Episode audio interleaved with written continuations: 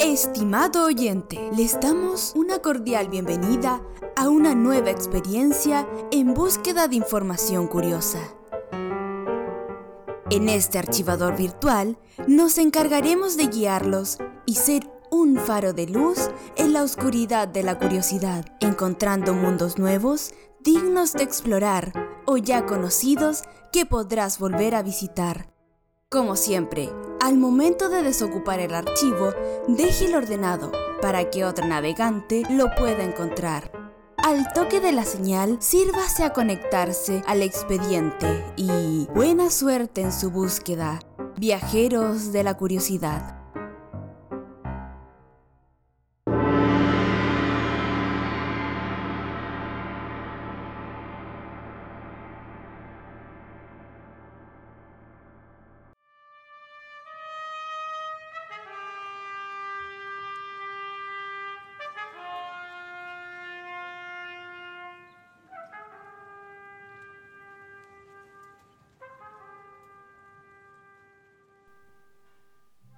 Es uno de los eventos más importantes del mundo. Muchos atletas compiten en la misma ciudad ante la mirada de millones de espectadores de cada rincón del planeta. Pero no tan solo hay deportes, sino también geografía, política e historias increíbles. Ya terminó uno de los Juegos Olímpicos más particulares de su historia, y esto nos dio pie a descubrir muchas cosas en este archivo dedicado a la gran cita deportiva mundial. Recuerden, cada vez que escuchen una campanilla, habrá pasado una curiosidad de este evento mundial. Archivo número 22. 33 cosas que quizás no sabías de los Juegos Olímpicos. Advertencia. Este archivo está basado en datos de Un Mundo Inmenso, páginas relacionadas con deportes y datos investigados en Internet sobre los Juegos Olímpicos, pero las teorías y conclusiones son de carácter personal, así que deben ser usadas con discreción.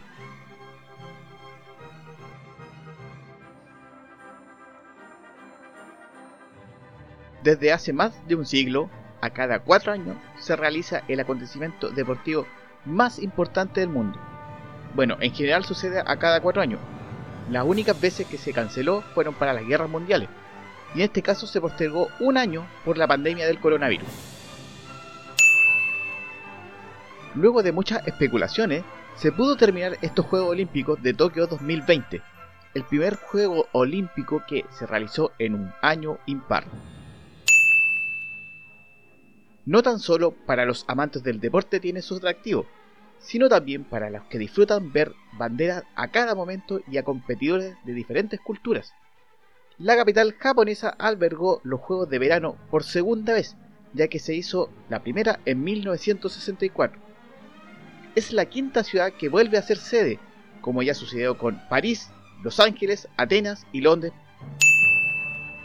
Si tomáramos un mapa mundi y colocáramos fichas sobre las ciudades donde se han desarrollado los anteriores Juegos Olímpicos, podríamos observar que hay una gran concentración entre Europa y América del Norte, que alberga 21 de los 28 Juegos Olímpicos. Los de este año fueron los cuartos de Asia, mientras que en el hemisferio sur solo han habido tres, los de Río 2016 y las dos ediciones de Australia en el 2000 y en 1956. La historia de los juegos esconde algunas historias llamativas. Muchos sabrán que la primera edición moderna se realizó en Atenas en 1896, gracias a la iniciativa de Pierre de Coubertin, un varón francés que se inspiró en las competencias deportivas de la antigua Grecia. Tras una primera edición exitosa, se eligió a París como la segunda sede en un contexto muy particular, ya que se estaba realizando una exposición universal. En este marco, los juegos pasaron desapercibidos y casi no tuvieron público. Algo similar ocurrió cuatro años después en San Luis, donde también había una exposición universal, y el deporte estuvo en segundo plano. Lo que pocos deben saber es que en 1906 se realizaron unos Juegos intercalados, de nuevo en Atenas. Actualmente el Comité Olímpico Internacional no los reconoce, pero fueron claves para afianzar el movimiento. En cada juego, igualmente, no todo era lanzar el martillo o nadar estilo mariposa, sino que han existido muchos acontecimientos con relevancia política o histórica. Así fue como en plena Guerra Fría las ediciones de Moscú en 1980 y Los Ángeles 1984 sufrieron boicot de varios países capitalistas y comunistas respectivamente. Los Juegos de 1972 en Múnich, Alemania, fueron testigos de una terrible masacre. Un grupo de terroristas palestinos mató a 11 miembros del equipo israelí en plena Villa Olímpica. A pesar del terrible hecho, los Juegos siguieron adelante. Este acto es el inicio de Múnich, la película de Steven Spielberg. Buenas tardes. Les hablo en directo desde el exterior de la Villa Olímpica de Múnich, Alemania Federal. En este momento, 8 o 9 atletas del equipo israelí están retenidos como prisioneros. Estos guerrilleros son un grupo llamado Septiembre Negro. Que los comandos amenazan a los rehenes con armas automáticas. Se ha llegado a un acuerdo y ahora los israelíes han desaparecido. Numerosos agentes de seguridad. Y algo que se interpone los.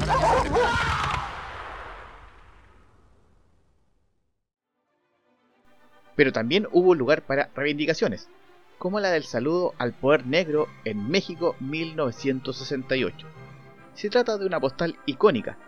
Tommy Smith y John Carlos, tras llegar al podio en los 200 metros, levantaron su puño envuelto en un guante negro, en señal de protesta por la discriminación racial. Otro momento de gran carga emotiva fue la apertura de Atlanta 1996. Mohamed Ali, afectado por el Parkinson, fue el encargado de encender la llama olímpica.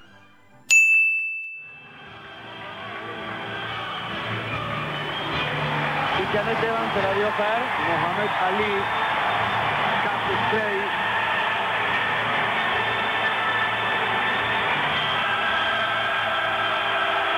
Sufre el mal de Parkinson.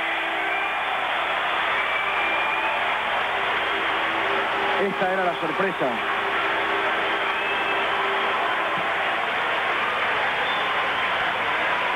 Esta era la sorpresa que tenían preparada los americanos.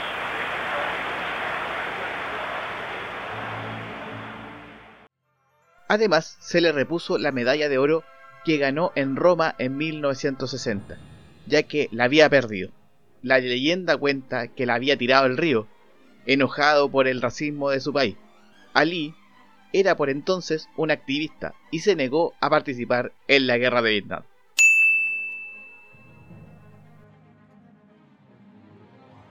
Hubo mensajes esperanzadores.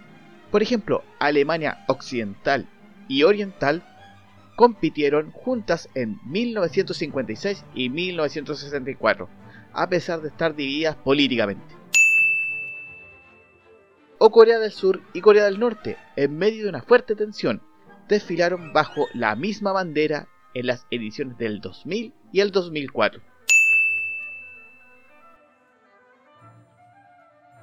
En cuanto a lo deportivo, los Juegos Olímpicos han sido escenario de las gestas de algunos de los mejores de la historia.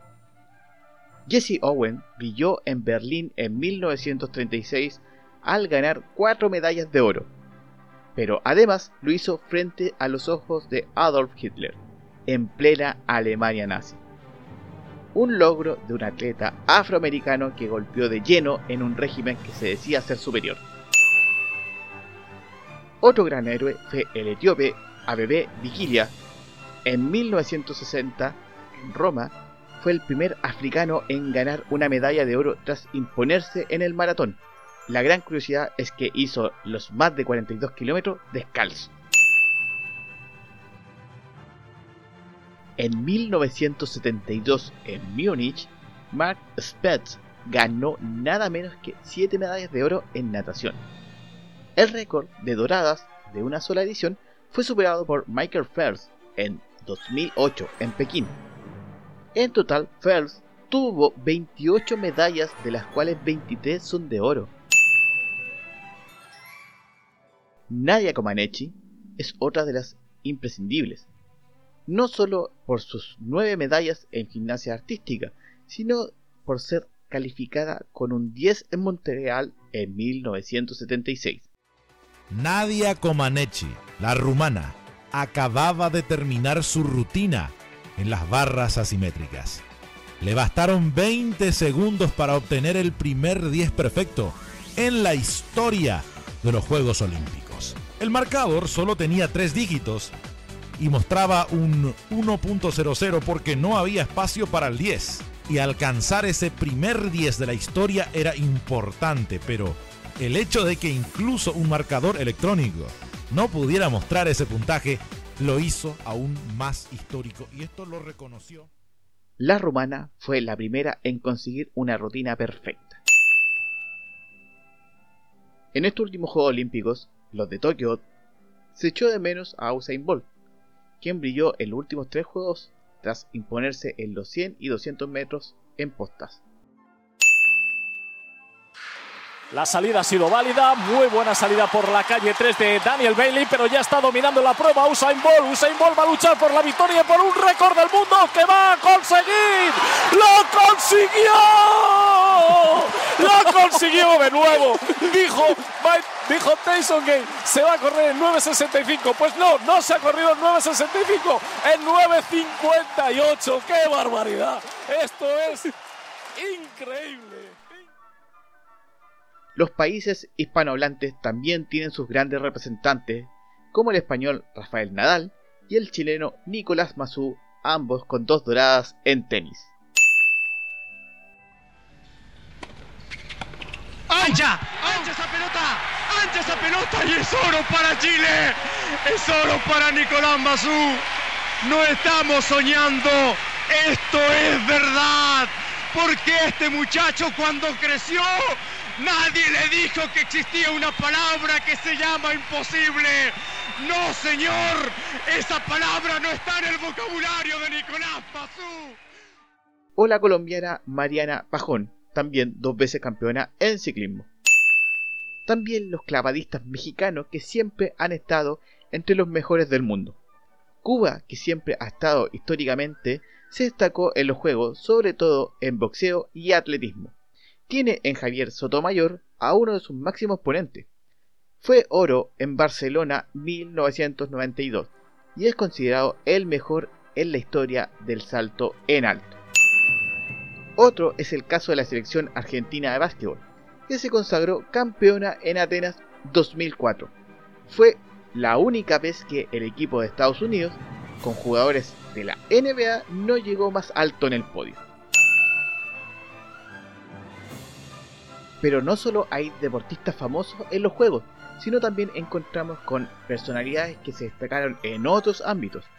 Es el caso de Johnny Weissmuller, antes de realizar 12 películas de Tarzán, ganó 6 medallas en natación y waterpolo.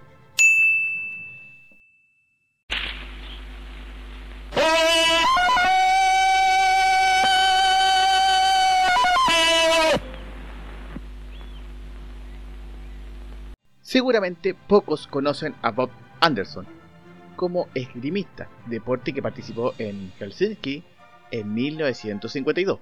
Sin embargo, muchos lo ubican por haber dado vida a Darth Vader en el episodio 5 y 6 de Star Wars. Él me dijo que tú lo mataste. No. Yo soy tu padre.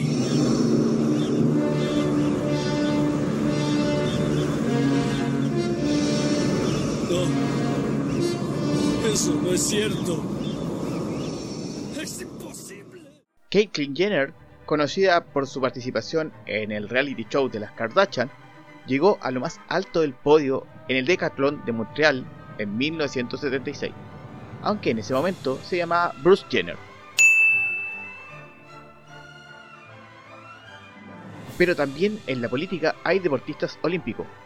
Marcus Steven fue presidente de Nauru entre 2007 y el 2011. Antes había competido tres Juegos Olímpicos en alterofilia, o como lo conocemos algunos, el levantamiento de pesas. La familia real española está repleta de casos, todos en vela. La reina Sofía compitió para Grecia, su país natal, en 1960 en Roma. Luego lo hizo su esposo Juan Carlos I en 1962 en Múnich Cristina y Felipe, los hijos de ambos, no solo compitieron en Seúl 1988 y Barcelona 1992, sino que además fueron abanderados de la delegación española. Por último, daremos un repaso a los últimos Juegos Olímpicos que se disputaron en Tokio 2020-2021. Unos juegos que fueron muy atípicos, que no tuvieron público en las gradas. En relación a 2016, hubieron 5 deportes nuevos. Tuvimos karate en la cuna de la disciplina. Volvió el béisbol para varones y el softball para mujeres. Y hubo 3 deportes para atraer a los jóvenes. El surf, la escalada y el skateboard. En Tokio vimos por primera vez a Macedonia del Norte utilizar su nombre actual. La antigua era República de Macedonia. Pero Rusia no estuvo como tal por el problema del doping.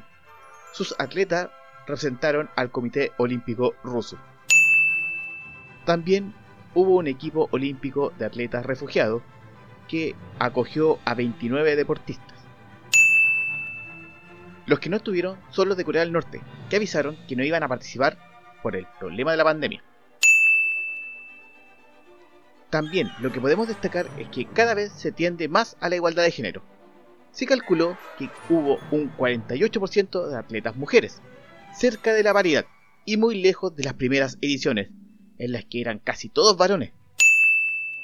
Además, cada nación tuvo opción de tener una abanderada mujer y uno varón.